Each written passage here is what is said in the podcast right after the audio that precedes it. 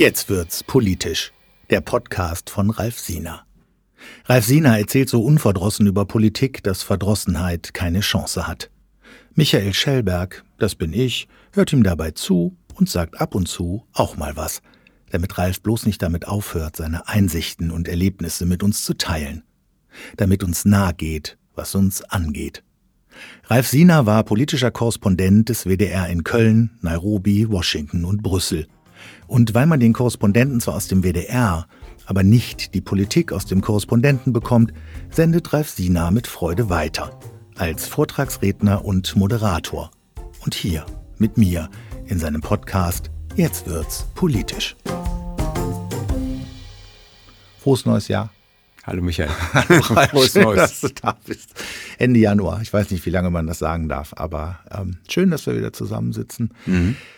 Wir haben uns heute was ausgeheckt, weil wir auch mit frischem Mut ins neue Jahr gehen wollen und da kann man ja mal was Neues ausprobieren. Und ähm, uns ist aufgefallen, dass deine Arbeit sehr stark in dem Zusammenspiel von Wirtschaft und Politik funktioniert. Wirtschaft und Politik sind sehr eng miteinander verwurzelt. Und als wir nochmal so überlegt haben, was machen wir eigentlich dieses Jahr, ähm, und auch, da du ja als Vortragsredner auch unterwegs bist und hoffentlich bald wieder ein bisschen mehr unterwegs bist, wenn Omikron sich verpieselt mhm. hat, dann ähm, ist das ein sehr spannendes Thema, diese Verflechtung zwischen Wirtschaft und Politik. Und darüber wollen wir heute reden und äh, dieser, diesem Zusammenhang ein bisschen auf die Spur kommen in deiner Biografie und in dem, was du die letzten Wochen und Monate so getrieben hast. Mhm. Mir ist aufgefallen, dass die letzten Kolumnen, die du in der Samstagskolumne, die jetzt umbenannt worden ist, im Impuls für den WDR gemacht hast oder auf tagesschau.de, dass es da auch immer um Politik und Wirtschaft geht. Also die letzten Themen, da ging es um Atomenergie, da ging es um die Lieferkettenproblematik, da ging es um den Preiskrampf, äh, Preiskrampf, ja, Preiskrampf hm. vielleicht auch, Preiskrampf im Lebensmittelbereich. Und äh, ja, du kommst ja aus dem Ruhrgebiet, das wissen unsere Hörerinnen und Hörer ja schon etwas länger. Und auch da ist der Zusammenhang zwischen Wirtschaft und Politik ja sehr greifbar. Also handfest von mir sozusagen mitgespürt und erfahren, wenn man so will. Denn ich komme ja aus der, aus der Stadt Essen, aus dem äh, Nordwesten, also kannte Oberhausen, Bottrop, äh, Essen und ähm, habe sozusagen die Luft äh, des Industriereviers eingeatmet. Ich weiß noch ganz genau, der Qualm der Oberhausener Gute Hoffnungshütte, der früher so bei uns vorbeizog, wo es sich fast gar nicht lohnte, die Fenster überhaupt sauber zu machen, weil sie vorher schmutzig waren. Man hatte das Gefühl, im Sommer müssen die Kühe eingestallt werden, weil wenn die da den Tau futtern, der ist so mit Kohlestaub voll, dass die Verstopfung kriegen. Es wäre, als ob die Kohletabletten schluckten. Also ähm, und bin zur Schule gegangen eben auf dem Areal der Zeche Zollverein, wenn man so will, weil meine Schulbaracke, also das Gymnasium am Stoppenberg als Provisorium eben da stand, habe das also auch nochmal hautnah äh, mitbekommen und eben auch das lange Festhalten der Politik im Ruhrgebiet an diesen alten Strukturen und habe äh, das Desaster gesehen, was daraus folgt. Wenn ich heute nach Essen-Delwig fahre, wo ich herkomme, äh, dann ist da im Grunde genommen fast gar nichts mehr. Es gibt keinen vernünftigen Metzger mehr, es gibt kaum noch Ärzte, die Emscher Apotheke ist seit Jahren dicht. Ähm, also die ganze Infrastruktur ist desolat und das Einzige, was sich neu angesiedelt hat, ist ein Unternehmen nigerianischer Mitbürger, die Worldwide Shipping Company, die Schrott aus dem Ruhrgebiet sammeln, um den nach Nigeria zu bringen. Und äh, das ist nun auch kein, kein Gewerbe sozusagen, wo äh, ehemalige Zechenleute Arbeit finden oder was große Hoffnung macht. Und insofern ähm, habe ich diesen Kontext Politik, Wirtschaft äh, sehr, sehr hautnah mitbekommen. Mich hat das früher mal schockiert. Ich erinnere mich noch, dass äh, ähm, vor allen Dingen montags oft viele Kleinkinder in unserer Gegend Schwierigkeiten hatten und auch äh, welche gestorben sind, Pseudogruppe. Man fragte sich, wieso immer montags. Und dann stellte sich raus, dass am Wochenende die Ordnungsämter ihrer Aufgabe nicht äh, nachgingen und die Industriebetriebe einfach abgelassen haben, Dreck abgelassen haben. Und eine Folge davon, die ein praktischer Arzt bei uns aus der, aus der Region, Dr. Schmeck, dann irgendwie mit aufgedeckt hat, war eben das. Also dieser Kontext, Politik, Wirtschaft festhalten an Monokulturen und die desaströsen Folgen, die habe ich äh, ziemlich direkt mitgekriegt. Habe ich auch mal mitbekommen, war ja mal ein Jahr in Detroit und äh, das ist ja auch eine Stadt, die sehr monokausal von einer Industrie abhängig war, nämlich der Autoindustrie.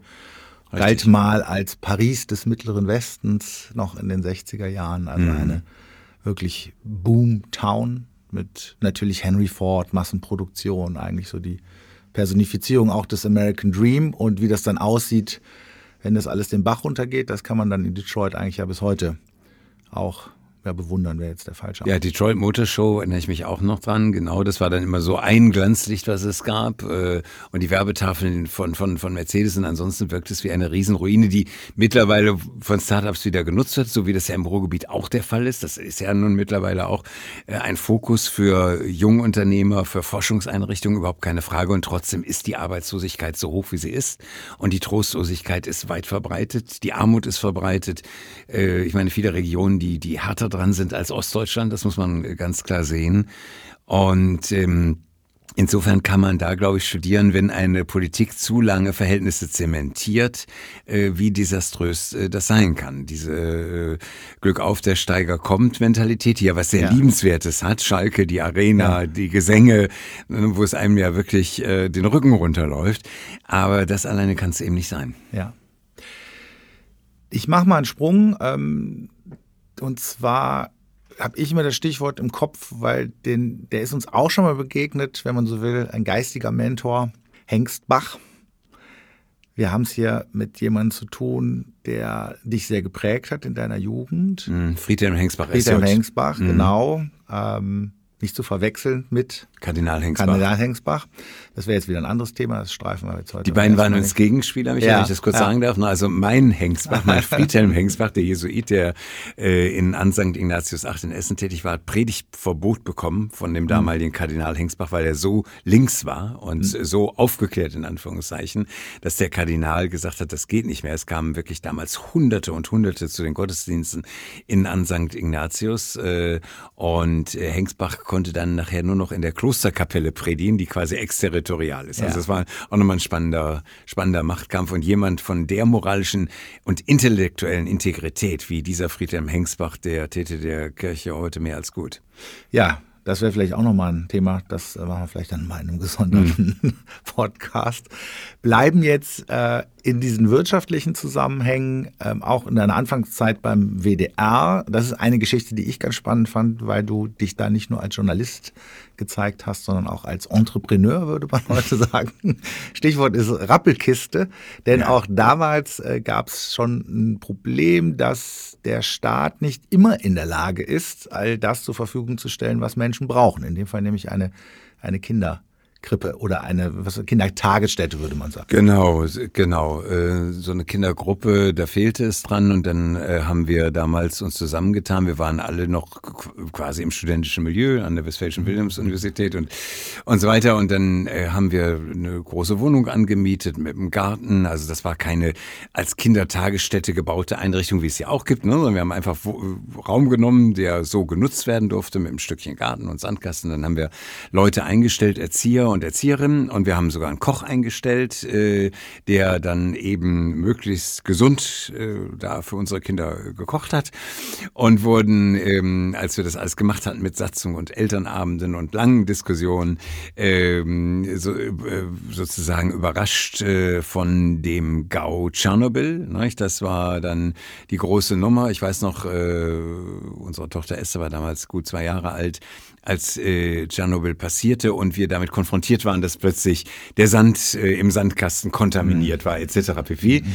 Und wir dann zu den Halterner Quarzsandwerken gefahren sind, weil der Sand da in einer Halle gelagert war. Deswegen war der vergleichsweise unverstrahlt, aber dann feststellt, nachdem ich, ich habe mich noch, noch säckeweise diesen Sand durch den Keller zu dem Sandkasten getragen hatte, dass man natürlich mit Quarzsand, der so fein, fein ist, äh, keine vernünftigen Förmchen machen konnte. Ne? Und ja. da irgendwelche, so, also das patschte nicht gut und klebte nicht gut und war eigentlich ein einziges Desaster. Aber das waren wilde Zeiten in der Tat. Die hatten so ein bisschen so einen kleinen mini-betriebswirtschaftlichen Aspekt, weil wir ja Angestellte mhm. hatten, Verein, äh, Gebühren nehmen mussten, Satzung etc. BP. Ja, also ein ganz zarter Einsatz. Und ja. witzig ist diese Kindergruppe, Michael, die existiert noch, die Kindergruppe Rappelkiste. Meine Tochter Esther ist mittlerweile 37 und die existiert noch und die ist von der Stadt Münster übernommen worden. Also etwas, etwas Bleibendes habe ich geschaffen. Ja, sehr gut. ja, und äh, vielleicht auch schön an der Stelle, Unternehmertum ist auch immer ein bisschen Trial and Error und dann klappt auch nicht immer alles gleich sofort, aber man kann dann irgendwann besser einschätzen, was man zu tun, was man zu lassen hat, äh, was das kostet, welcher Aufwand das ist und so. Also ich habe größte Hochachtung für Leute, die, die wirklich äh, unternehmerisch initiativ sind, egal in welchem Maßstab. Und ich denke, das wäre ganz wichtig, eigentlich auch Stichwort Politik und Wirtschaft, dass in den Institutionen wie Bundestag, Europaparlament eben auch solche Leute sitzen, die von daher kommen, die die Komplexität mitbekommen haben und nicht nur in Anführungszeichen Leute, die aus dem eher BAM-Milieu kommen oder vorher bei Think Tanks gearbeitet haben, was natürlich auch alles wichtig ist. Aber ähm, dieses so von der Pike auf für Arbeit sorgen und für Einkommen sorgen, das ist, glaube ich, schon ein, ein ganz großes Abenteuer in der verantwortlichen Weise und täte der Politik gut. Ja. Ökonomische Bildung wäre da ein Stichwort. Ich glaube, äh, das kann ich vielleicht dann als Volkswirt sagen auch, dass es, glaube ich, da doch erheblich mangelt, um ja. eben auch viele äh, gesellschaftliche, politische Phänomene im Grunde genommen auch so betrachten zu können mit einer ökonomischen Perspektive, weil viel findet halt äh, auch unter ökonomischen Rahmenbedingungen statt. Und die sollte man schon auch mitreflektieren können, ja. denke ich. Das gehört ich, auch zu einer Demokratiebildung letztlich, glaube ich, dazu. Ich finde, dass unsere Schulen viel zu wenig da wirtschaftszugewandt sind, zumindest es waren. Äh, und auch Universitäten. Ich weiß, Wirtschaft war lange Zeit eine Art rotes Tuch. Nicht? Das war böser Kapitalismus, das war Ausbeutung äh, und das galt als moralisch indiskutabel. Und von daher gab es wenig Berührungspunkte. Ich habe dann später, als ich in Amerika war, erlebt mit meiner jüngeren Tochter Marie, wie die in der, in der Oberstufe der Highschool einen, einen Wirtschaftsplan aufstellen musste und äh, sich überlegen musste, was gründe ich für ein Unternehmen und welche Kredite muss ich dafür aufnehmen, welche Räume muss ich anbieten, wie ist das profitabel. Und äh, sie hatte sich damals ausgedacht, so eine Art Saftbar, weil viele Jugendliche in Amerika ja erst mit 21 in eine Bar gehen können. Was macht man in der Zwischenzeit, ja. wenn man 17 und 18 ist? Ja. Man macht eine Saft Saftbar auf und muss Räume anbieten, muss Kredite aufnehmen, Zinsen zahlen, Leute anstellen und so weiter. Und die musste einen kompletten Businessplan erstellen mhm. und von der, in Anführungszeichen, Industrie- und Handelskammer äh, äh, Washington den präsentieren. Und so etwas täte, glaube ich, unseren Jugendlichen gut. Das in Ansätzen passiert das ja auch mehr und mehr. Aber ich glaube, dass diese Durchdringung wichtig ist und auch im journalistischen Bereich. Ich habe es auch erlebt äh, lange in meiner Eigentätigkeit, dass wir kaum Kontakte zur Wirtschaft mhm. hatten, ne? weil man immer so ein bisschen dann im Verdacht stand, doch äh, heimlicher äh, Ausbeutersympathisant zu sein. Ja. Und äh, wir haben wenig Industriebetriebe von innen gesehen, wenig von den Strukturen mitbekommen. Äh, eigentlich schade. Das ist vielleicht ein ganz guter Stichpunkt, so dieses Spannungsfeld. Also das werden wir, glaube ich, auch betreten, weil das ist ja auch immer äh, Spannung zwischen Wirtschaft und äh, Politik und auch zwischen Wirtschaft und Ethik. Also wenn wir uns viele Phänomene auch der Neuzeit angucken, ob es die Klimakrise ist, ob es halt die Abhängigkeit von Energien ist, also Stichwort Nord Stream 2. Auch da haben wir wieder eine Vermischung zwischen Politik und Wirtschaft. Und das ist halt eben auch ein Spannungsfeld. Und es ist ja nicht so, als gäbe es keine Ausbeutung, aber ich glaube, es ist eben auch nicht richtig, dass der Kapitalismus nur Ausbeutung ist. Es ist nämlich immer Wohl und Wehe zugleich und sich dem realistisch zu widmen, ähm, finde ich auch ein spannendes Thema. Und ich finde es gerade jetzt vor dem, vor dem Hintergrund der Klimakrise, ich glaube, wir kriegen mhm. das Ganze nur, ich weiß gar nicht, ob wir es gewuppt kriegen, aber wir können Schadensbegrenzung, glaube ich, erfolgreich nur betreiben, wenn die entscheidenden Industrien wirklich den Turnaround machen. Und äh, das ist, sind eben Chemieindustrie, Zementindustrie, Stahlindustrie, die größten Emittenten, die größten Umweltsünder, aber auch die wichtigsten Produzenten für diese Gesellschaft, ohne die es nicht geht.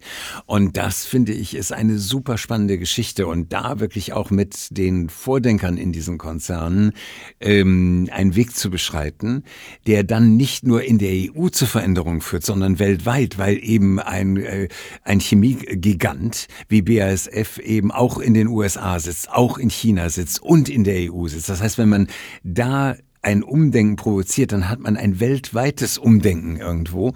Und das finde ich ist eine, eine der wichtigsten Geschichten im Moment. Das wir auch brauchen weltweit, wenn wir mal davon ausgehen, dass die Klimaziele, die ja auch verabschiedet worden sind, eben nicht die Erfindung von Spinnern sind, sondern notwendig, äh, um tatsächlich die Erderwärmung zu stoppen. Mhm. Ähm, und wenn wir gleichzeitig aber mit einbeziehen, dass wir ein System haben, ein Wirtschaftssystem, das auf Wachstum angewiesen ist und auch, glaube ich, angewiesen bleibt, zumindest wenn wir bei diesem Wirtschaftssystem bleiben, dann haben wir eigentlich zwei Pole. Das eine ist Nachhaltigkeit, das andere ist Wachstum. Und das müssen wir halt erreichen. Und das müssen wir jetzt anfangen, besser zu organisieren, vielleicht, als das in der Vergangenheit der Fall war. Richtig, und da sehe ich an, an Konzernspitzen eben auch, auch in der Chemieindustrie wirklich Leute, die daran äh, extrem interessiert sind, weil die auch Kinder haben, auch Enkel haben und ja nicht so borniert sind, dass sie nur ihren Aktienkurs äh, kurzfristig sehen. Und von daher denke ich, ist, ist diese Kooperation extremst äh, wichtig. Wir können uns ja trotzdem, du hast ja, das ist ja das Schöne, dass du in deinem Leben so viel erlebt hast und da natürlich auch heute wieder so ein Geschichten mitgebracht, die sich in diesem Kontext abspielen. Mir fällt jetzt ganz spontan eine Geschichte ein, wo ich sagen würde, da, da zeigt sich, was passiert, wenn Politik und Wirtschaft auf eine unangenehme Art und Weise verflochten sind. Vielleicht äh, ähnlich wie bei den Pseudokruppfällen. Und da muss ich an eine Geschichte in Afrika denken und da geht es um Infrastruktur und mhm. da geht es um eine Fluggesellschaft und da geht es um Straßenbau. Mhm. Mhm. Genau. Also in, in, in, meiner Kenia-Zeit äh, habe mich mich immer gewundert, weil Nairobi von der Einkommensstruktur her, also die kenianische Hauptstadt, eine extrem wohlhabende Stadt ist. Das hängt damit zusammen, dass äh, alle diplomatischen Vertretungen dort sind, ähm, dass äh, die Vereinten Nationen ihren Sitz in Nairobi haben, äh, UNIP, das äh, United Nation Environmental Program, damals noch in, in meiner Zeit unter Klaus Töpfer äh, Habitat sitzt da, also UN-Organisationen, äh, alle NGOs haben ihre Niederlassung. So, es gibt also ein ho hohes Einkommensniveau. Man sieht es auch daran, dass eben witzige Designer in Nairobi sind. Nicht? Also mhm. äh, Marc äh, van Rampelberg, ein belgischer Designer, super, hat eine Werkstatt in Nairobi, italienische Designer etc. pp. So und es gibt natürlich auch Einkaufsmalls und die, diese Amerikanisierung und alles. Und trotzdem gab es in der Zeit, in der ich da war, ähm, keine einzige McDonald's oder KFC oder irgendwie Burger Filiale. Nun kann man das unter ähm, Aspekten der, der, der, der kulinarischen Ästhetik begrüßen, aber es ist natürlich irgendwie gaga. Und diese Konzerne haben einen weiten Bogen um diese einkommensstarke Stadt gemacht, wo so viele Europäer sitzen, wo internationale Schulen sind, eine amerikanische Schule, eine französische Schule, es gibt eine deutsche Schule, es gibt einen deutschen Kindergarten, den Michael Jimmy Kindergarten und so weiter und weiter, gegenüber auch von solchen Malls gelegen. Es wäre nichts naheliegender gewesen, dass als einer dieser Burgerfritzen sich da hinsetzt. No way, weil die gesagt haben, die Infrastruktur ist so desaströs. Wenn wir den Hafen von Mombasa anlaufen, werden wir schon ausgeplündert, müssen horrende Gebühren bezahlen. Die Straße zwischen Mombasa und Kenia ist ein einziges Kraterloch. Da können wir auch äh, den Mars beliefern. Äh, und das Interessante war eben, dass der damalige Minister für Infrastruktur eben dafür gesorgt hat, dass diese Straße systematisch verkam und das ist das, worauf du anspielst, um dann selber eine Fluggesellschaft zu gründen, weil man sich praktisch nur noch fliegen zwischen Mombasa, diesem großen Hafenzentrum äh, Ostafrikas und der kenianischen Hauptstadt Nairobi bewegen konnte. Und er ist mit dieser Fluggesellschaft, die äh, Air Kenya eben ähm, ähm, hieß, äh, steinreich geworden. Nicht? Und die klischeehaft äh, Schweiz, Geld deponiert, Nummernkonten etc. pp. Und ähm, also ein Beispiel dafür, wie Politik äh, systematisch äh, im Grunde genommen Wirtschaft unterwandert. Und ich habe die Kehrseite ja mitgekriegt, dass es keine Arbeitsplätze im Grunde genommen gab und auch immer noch viel zu wenig gibt. Kinder, die auf der Kühlerhaube von dem Toyota Land Cruiser, den wir da als, als, als Wagen hatten vom ARD-Studio, morgens gesessen haben, die die Nachtschusserlein geschnüffelt hatten, die einen angebettelt haben und so weiter und so fort. Also da habe ich diesen Kontext äh, wirklich Rahmenbedingungen für Wirtschaft. Wenn es keine Straßen gibt, keine Elektrizität, kein Wasser, keine Rechtsprechung, die im Ansatz diesen Namen verdient, wenn es all diese Grundlagen nicht gibt, keine Polizei, auf die man sich verlassen kann, keine Feuerwehr, kein gar nichts. Natürlich, sagt ein Konzern dann, was soll das? Das ist ein, da, da gewinnen wir nichts. Und in dem Moment, wo eine so wichtige Stadt eines Kontinents, also äh, Nairobi ist ja eine der zentralen Achsen eben mit äh, Regionalflughafen, mit internationalem Flughafen, mit, ich glaube, acht Universitäten und so weiter und so weiter. Wenn die von solchen Konzernen jedenfalls viele Jahre lang gemieden wird, dann ist das im Grunde Grunde genommen ein Todesurteil für Subsahara-Afrika, weite Teile jedenfalls mhm. davon, Südafrika ausgenommen. Und ähm, wenn man sich die Fluchtbewegungen anguckt, dann sind die auch aus Ländern, wo praktisch keine Wirtschaft mehr stattfindet. Und da, wo sie stattfindet, wie in Ruanda, sieht man auch, dass es kaum Flüchtlinge gibt. Vereinzelt mhm. politische Flüchtlinge, ja, weil Kagame, der Präsident Ruandas, eine, eine mörderische Figur ist. Aber wirtschaftlich ist Ruanda äh, ein Land, das vielen Leuten eine Perspektive bietet, weshalb eben auch wenige fliehen. Und da sieht man direkt den, den Kontext. Mhm. Wir haben auch im Vorfeld gesprochen über das Thema Bodenschätze. Jetzt äh, ist es ja nicht nur so, dass korrupte Machthaber in Afrika die eigene Bevölkerung ausnehmen, sondern es stehen ja auch immer große Multi äh, multinationale Konzerne am moralischen, ethischen Pranger, da auch eine unrühmliche Rolle zu spielen. Jetzt hast du im Vorfeld gesagt, es gibt auch Gegenbeispiele. Du hattest Botswana äh, mhm. genannt. Mhm. Ähm, das ist vielleicht auch ein Terrain, was wir, was wir dann mal betreten werden. Also rund um Shell, also uns mal angucken, was passiert da eigentlich und eigentlich, wem gehört da eigentlich doch noch das Land, dem Land selbst oder schon einem Konzern? Aber es geht scheinbar auch anders. Richtig, also ich meine, eines der übelsten Beispiele ist die Demokratische Republik Kongo, die sogenannte, der ehemalige Zaire und der natürlich äh, im Grunde genommen ein Eldorado der Bodenschätze ist, vor allen Dingen eben der seltenen Erden, Koltan etc., die gebraucht werden vom Handy über den Airbag, all das, was wir täglich nutzen und wo natürlich westliche Konzerne äh, drin sind und da abbauen unter unsäglichen äh, Bedingungen und äh, Rebellenbewegungen daran profitieren. Und das Gegenmodell ist Botswana, die auch rohstoffreich sind, eben eben große Diamantminen haben, wo Teile der Einkünfte eben in das staatliche Bildungssystem fließen, wo es zeigt also, dass äh, Bodenschätze nicht per se ein Todesurteil für einen Staat sind, wenn die Politik bestimmte Rahmenbedingungen setzt. Im Kongo tut sie das nun überhaupt nicht. Und ähm, äh, in, in einem Land wie Botswana tut sie es zumindest in Ansätzen und da sieht man die Unterschiede. Mhm.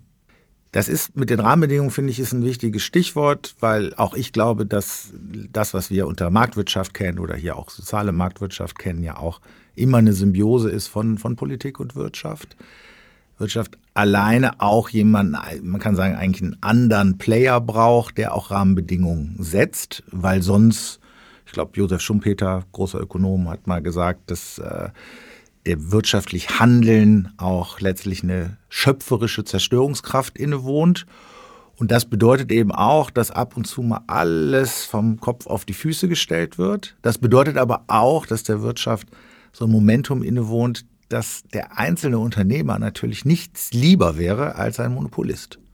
So, und äh, das heißt, wenn man Wettbewerb natürlich sichern will, brauche ich auch jemanden extern, also in dem Fall die Politik, die, die überhaupt diesen Wettbewerb äh, sicherstellt. Ansonsten könnte man, glaube ich, auch jeden Gastronom oder Bäcker um die Ecke fragen.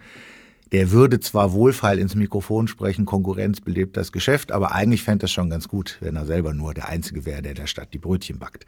Von daher ist, finde ich, dieses Zusammenspiel zwischen, zwischen Politik und Wirtschaft auch spannend, weil es eigentlich, glaube ich, nicht ohne geht. Neu, und das finde ich ganz spannend, ist natürlich so ein Player wie China, ähm, wo wir Europäer natürlich gedacht haben, na ja, also bei uns war es eigentlich so erst das freie Individuum als geistesgeschichtliche Idee und dann der freie Markt. Und in China ist es irgendwie nicht so. Ja. ja ähm, das ist irgendwie genau andersrum. Äh, also individuelle Freiheit auf dem Markt ja, ansonsten äh, lieber nicht da zählt das Kollektiv.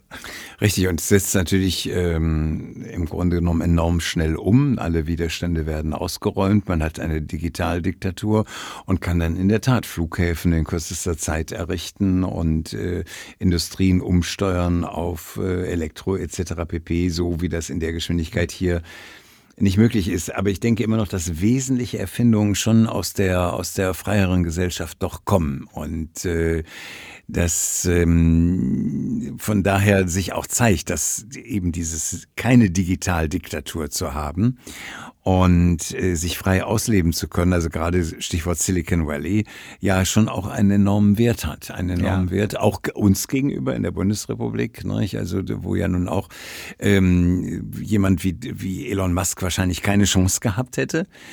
Ähm, und insofern äh, denke ich, ähm, ist so ein Biotop nur denkbar da, wo es auch wirklich äh, freies Denken gibt und äh, freie, einen Ansatz freier Selbstverwirklichung. Mhm. Das ist für mich vielleicht ein Stichwort, äh, nochmal einen anderen Standort von dir zu gehen, nach Washington. Freie Selbstverwirklichung, Selbstbestimmtheit des Individuums. In der amerikanischen Gesellschaft ist die, das Individuelle und auch damit die, die Freiheit von staatlichen Eingriffen ja ein sehr hohes Gut, eigentlich ein Kontrastprogramm zu China. Mhm. Ähm, und das hast du ja live miterlebt, äh, Amtszeit Barack Obama, äh, Einführung Krankenversicherung oder oh ja. sagen wir mal Reform der Krankenversicherung. Und, ähm, und mhm. das fand ich als Europäer immer sehr spannend, ähm, wie, also was dann tatsächlich auch als Eingriff des Staates verstanden wird, wo wir das halt als soziale Errungenschaft verstehen, dass jeder, jede Bürgerin, jeder Bürger das Glück hat, gesetzlich krankenversichert zu sein, ist es in den USA eigentlich ein unlauterer Eingriff des Staates, zumindest bei weiten Teilen mhm. der Bevölkerung, also sagen wir mal der Hälfte der Bevölkerung. Ähm, das finde ich auch sehr spannend. Da geht es ja auch um Wirtschaft und Politik. Nämlich Richtig. Wie viel habe ich selber im Portemonnaie und was gebe ich jetzt aus oder was wird mir vom Staat weggenommen? Da habe ich gemerkt, dass im Grunde genommen Amerika uns genauso fremd ist wie Afrika. Also bei Afrika wundert es einen ja nun nicht, jedenfalls in Subsahara-Afrika äh, nicht, aber bei Amerika sind wirklich die kulturellen Unterschiede und dieses, ich habe auch mit vielen gesprochen, ja, warum findet ihr denn Obamacare, wie sie ja damals karikierend ja, genannt ja. wurde, diese Krankenversicherung, warum findet ihr die denn so doof? Und äh, viele haben aus so einer Art, äh, ja, von dem, was sie als christliche Nächstenliebe verstanden haben, argumentiert und gesagt, mhm. nicht, wenn wir helfen wollen, dann wollen wir das eben privat und aus eigenem Engagement und wir wollen nicht, dass der Staat sozusagen, nicht, den, den Samariter spielt, sondern wir wollen der Samariter sein und auch alles argumentieren, dass das äh, vielleicht in Einzelfällen helfen mag, aber mhm. natürlich nicht systemisch jemandem, der eine Krebserkrankung hat und mhm. die Bestrahlung abbrechen muss, weil er sie einfach äh, nicht mehr bezahlen kann, was ja in, in ganz, ganz vielen Bundesstaaten ein Riesenproblem ist in den USA.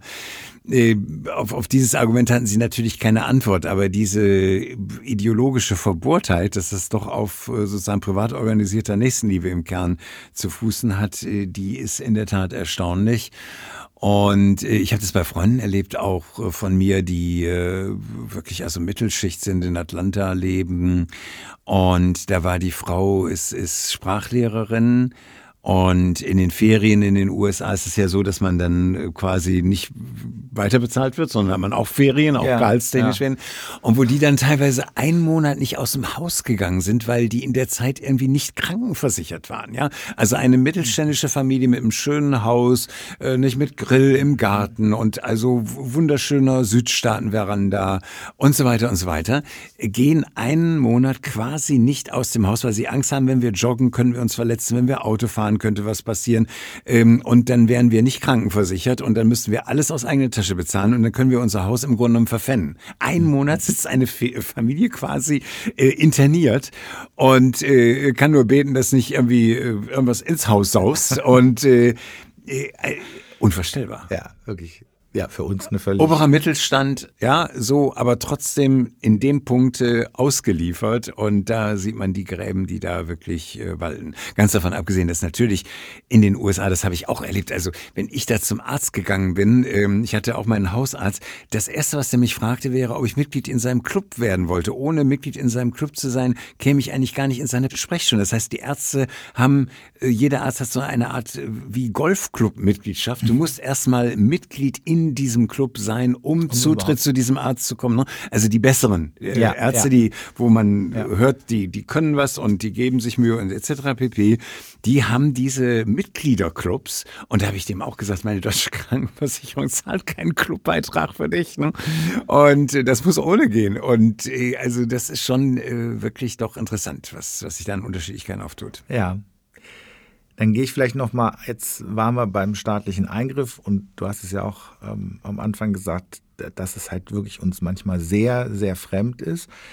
Daneben gibt es ja auch das Narrativ des American Dreams, jeder kann es schaffen, wenn er sich nur anstrengt. Und es gibt auch das Geld, ist auch sehr geheiligt äh, in den USA, ähm, weil wer Erfolg hat, man könnte es vielleicht auch hier religiös zurückverfolgen, im Calvinismus das ja auch ein Ausweis von Gottgefälligkeit ist, der mhm. Erfolg, der dann eben auch wieder als Samariter oder als Spender dann in die Community, ja. in die Gemeinschaft zurückfließt. Ja. Aber das, äh, das Verhältnis zum Geld, zum Erfolg und die Heiligung, wenn man so will, das hat ja nochmal eine, wirklich eine transzendente Komponente, die ist in den USA natürlich auch nochmal anders, als wir das so kennen. Absolut. Was wahr ist, ist, dass es diesen Neidkomplex, den sogenannten, so nicht gibt. Es ist in der Tat äh, so, der, der Erfolg hat, der, dem gratuliert man. Und wer mal keinen Erfolg hat und dann wieder aufsteht, dem gratuliert man auch. Also da gibt es eine große Entspanntheit, die ich sehr gut finde.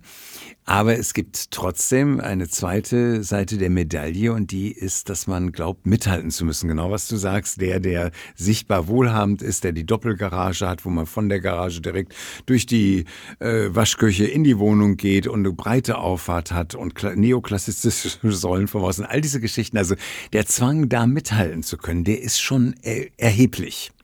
Also kein Neid, ja, aber der Ansatz, sich maßlos zu verschulden, die Schuldenberge, die Kreditkartenschulden sind ja legendär, ähm, der ist nicht zu verkennen. Und äh, das ist schon auch teilweise desaströs, was die Leute da sozusagen sich schuldentechnisch antun. Sie starten ja schon mit Studienschulden, die gewaltig ja, sind, ja. Ne, auf, in sechsstelliger Höhe. Selbst Obama, als er Präsident wurde, hatte gerade, glaube ich, seine letzte Rate zurückgezahlt.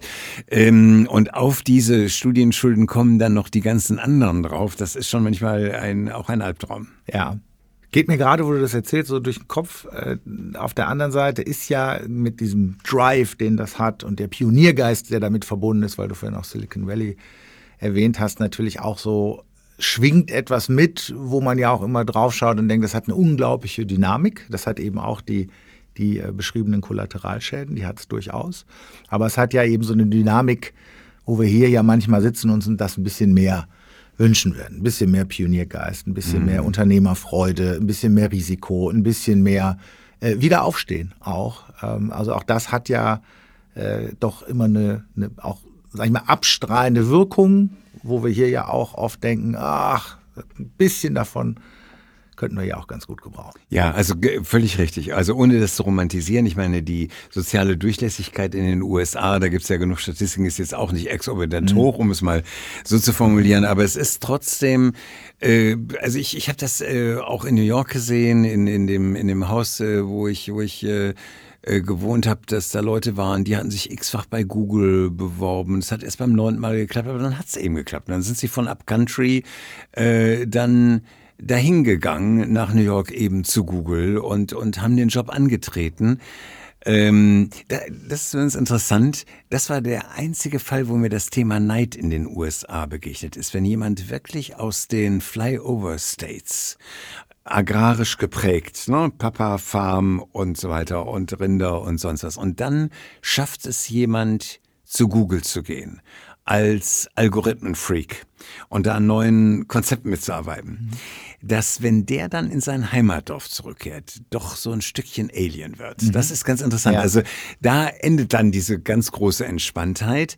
Wenn jemand einen solchen Sprung hinlegt, also nach Manhattan in, zu diesem Konzern mit den Privilegien, nicht, das ist bekannt, die werden extrem mhm. gut bezahlt mit Aktienoptionen. Google hat jetzt gerade wieder so eine Geschichte in den USA laufen, wo sie sagen, hör mal, ist alles so Depri mit Omikron und so. Hier, kriegst 10.000, schaff dir mal eine neue Grafik für deine Wohnung an und, und so weiter. Ne? Ja. Das wäre also in Deutschland ja. unvorstellbar. So gute, gute Laune-Boni. Ähm, und wenn so jemand in sein kleines Kaff zurückkommt und der hat mir das fand ich ganz spannend erzählt, dass dann seine ehemaligen Klassenkameraden immer versuchten, irgendwie hyperintelligent zu sein oder ihm irgendwelche Fangfragen stellen, um zu zeigen, dass sie ja im Grunde genommen noch intelligenter sind als er und sie es auch geschafft Ach, hätten, wenn. wenn sie nur gewollt hätten. Ja? Also diese Art, also auf der Ebene gibt's das schon. Aber das Beispiel ja zeigt, dass jemand, was weiß ich, neunmal ist versemmelt bei Google, aber beim zehnmal eben genommen wird. Und ja. äh, natürlich dann auch solche Konzerne zum Beispiel sagen, pass mal auf, wenn äh, du jetzt im Team bist, wo du dich nicht wohlfühlst, du, wir geben dir Zeit. Du kannst, also du musst nicht sofort liefern liefern. Und vielleicht ist ein anderes Team besser für dich. Und äh, wenn, ne, wenn alles nicht funktioniert, gucken wir auch, ob wir welchen anderen Konzern finden. Also das, das ist eine andere Herangehensweise. Ja. Das ist ja äh, aber trotzdem ganz tröstlich. Das heißt, es gibt viele kulturelle Unterschiede. Und in manchen Dingen sind wir Menschen uns dann doch auch ziemlich ähnlich. Ja, das Allzumenschliche schlägt dann Gott sei Dank auch, auch das, wieder Genau, durch. das Allzumenschliche gibt es nach wie vor.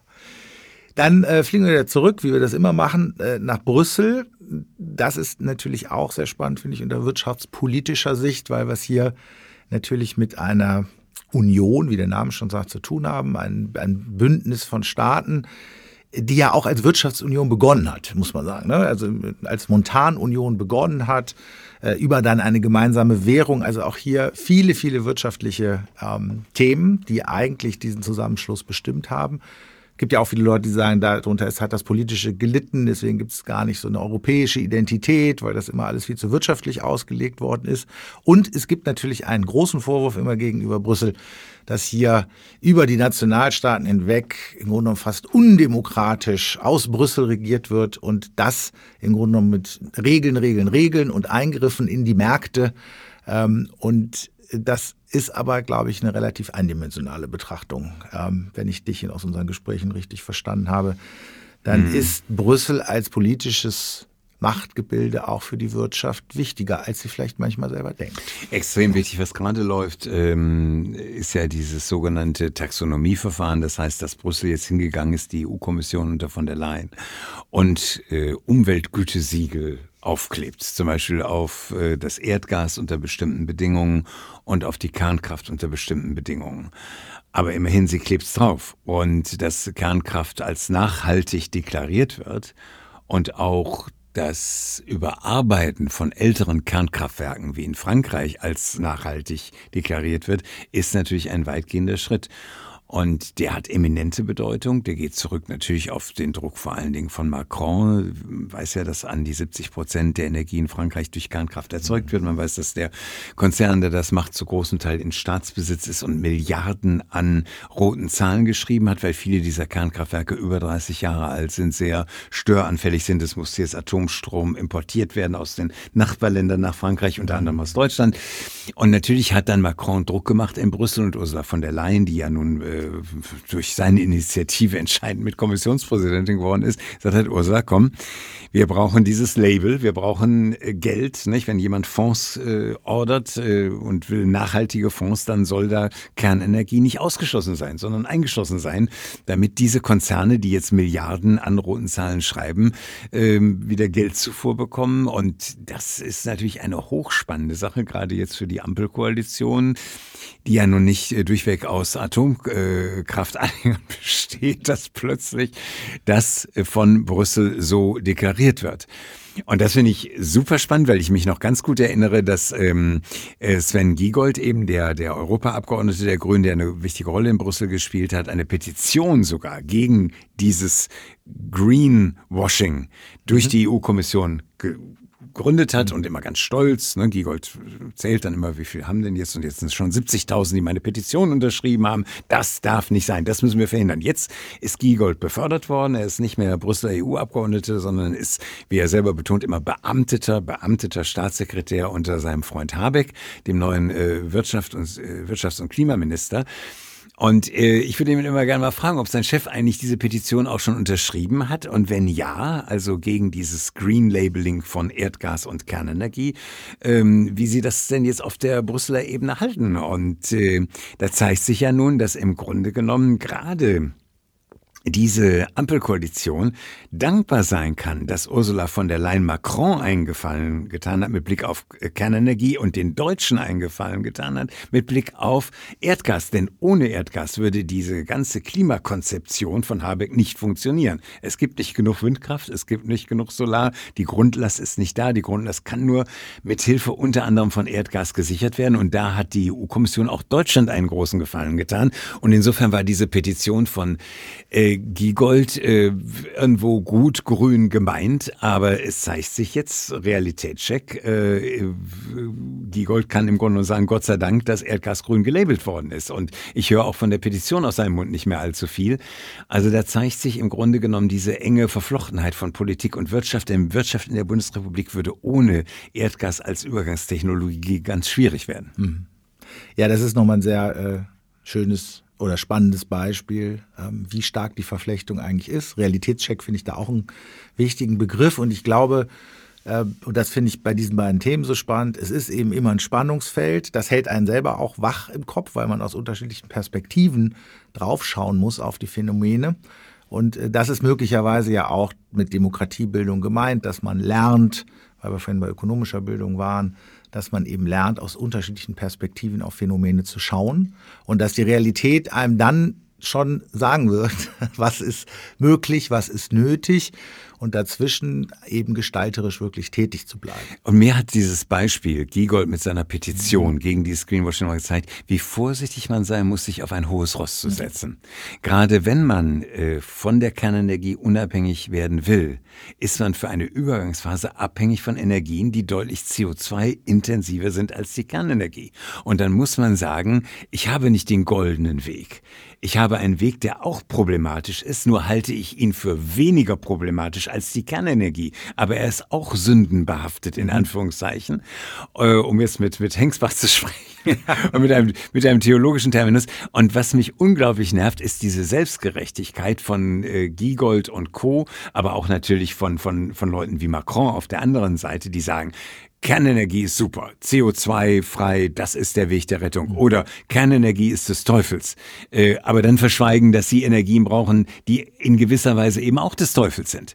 Und ich finde, da stünde allen etwas mehr Bescheidenheit an und ähm, auch der Mut, vielleicht äh, Positionen zu hinterfragen. Vielleicht wäre es ja nicht unklug, die drei letzten Kernkraftwerke noch eine Zeit lang am Netz zu lassen, mhm. auch als Übergangstechnologie, ja. die die Kapazität von 1000 Windrädern haben, vorausgesetzt vorausgesetzt, es gibt Wind, ähm, und zu sagen, Mensch, das, das haben wir jetzt erstmal, CO2-arm. Und bis wir dann die Grundlast durch regenerative Energien gesichert haben, lassen wir die am Netz.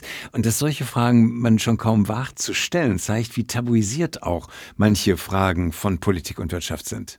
Absolut. Und also wie stark auch da so ein moralischer Rigorismus äh, dann regiert da ist eine unternehmerische Perspektive eigentlich immer ganz spannend, glaube ich, und auch eine wirtschaftswissenschaftliche Perspektive, weil sie sich natürlich mehr mit so deskriptiven Phänomenen beschäftigt. Das heißt, wie ist denn der Mensch eigentlich so? Was tut er denn da? Auch in der Politikwissenschaft.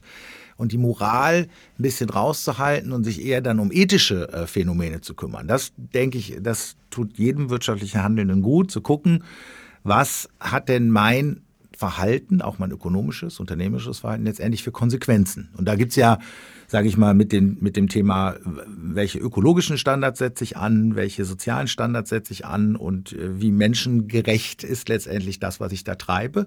Und wenn, wenn das okay ist, also wenn ich da auf diesen drei Säulen sagen kann, das mache ich, äh, dann ist mir jeder Erfolg äh, der Welt gegönnt.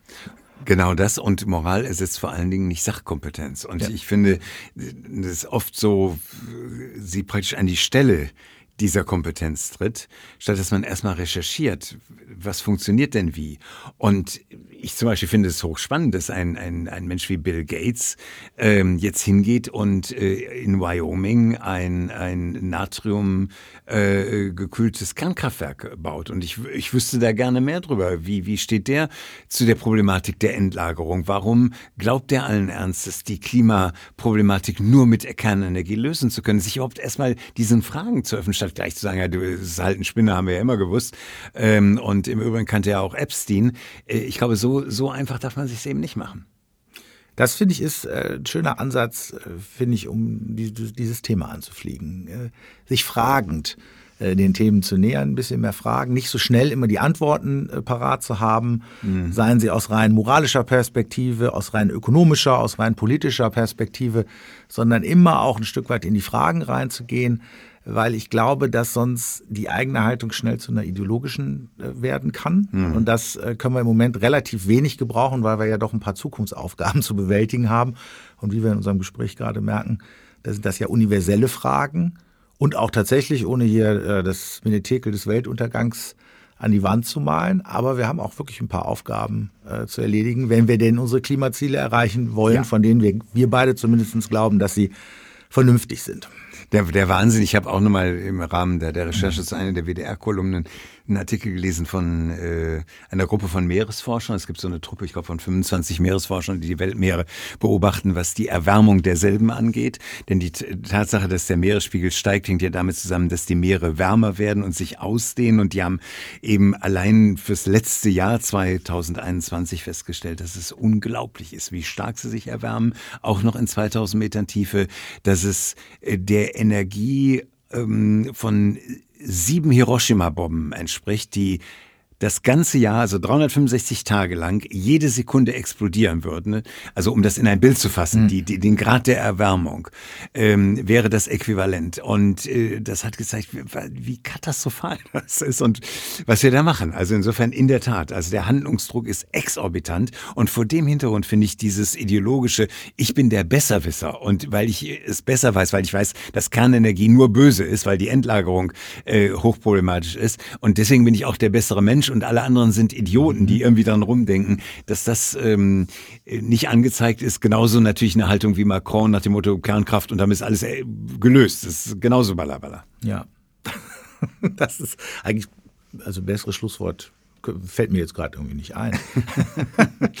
ja, danke. Also ich glaube, da haben wir doch dieses Spannungsfeld irgendwie äh, betreten. Und da können wir jetzt wunderbar weitermachen, weil das haben wir ja im Vorfeld auch festgestellt. Da gibt es noch eine Menge Stoff äh, genau in diesem Spannungsfeld und dann werden wir uns bemühen, keine Besserwisser zu sein und nicht die und Fragende zu bleiben. Und äh, ja, für alle, die uns gerne zuhören, mit Fragen und Geschichten zurückzukommen, äh, damit wir dieses Ziel zumindest schon mal im Kopf vorbereiten und jeder dann das tut, äh, was er dazu in der Lage ist zu tun. Hat Spaß gemacht. Ralf, vielen Dank. Ciao. Bis bald. Ciao. Das war Jetzt wird's politisch. Der Podcast von Ralf Sina. Geschichten, Einsichten und Erfahrungen von gestern, heute und morgen. Politik, die nahe geht, weil sie uns angeht. Eine Produktion von Nice to Meet You Digital und Michael Scheibenreiter Musikbetriebe.